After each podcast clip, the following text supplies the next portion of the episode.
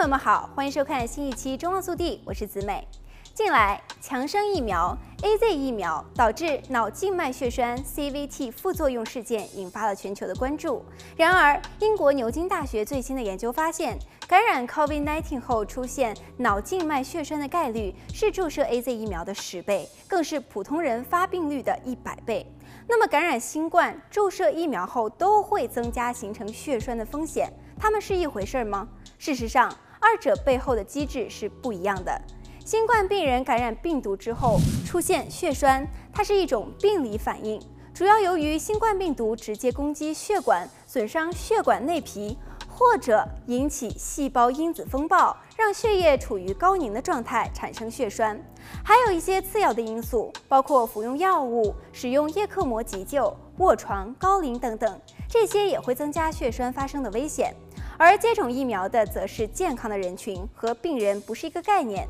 就目前的研究来看，施打 AZ 疫苗、强生疫苗后出现血栓的问题是疫苗诱发的自体免疫反应，也就是说，这些健康人在打疫苗后，自身的免疫系统受到了刺激，反过来攻击自己的血液成分，免疫系统对于血小板产生了抗体，使血小板受到了异常的激活，进而严重的下降、耗竭，引起不正常的凝血状态。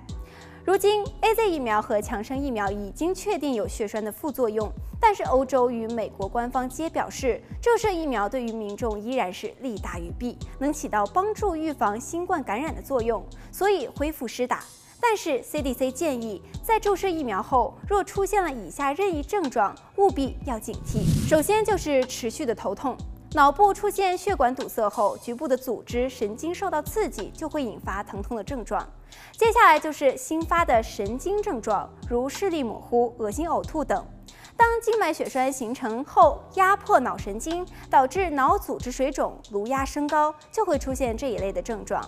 第三点就是严重的腹痛、腰酸。疫苗引起血栓的副作用以脑静脉血栓为主，但是也包含了其他类型和其他部位的血栓。若出现了腹腔静脉、肝门静脉血栓，就会有腹痛、腰酸的症状。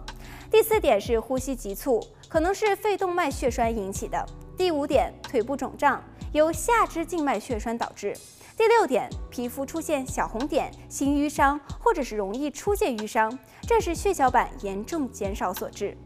好了本期节目到这里就结束了祝大家身体健康我们下期节目再见。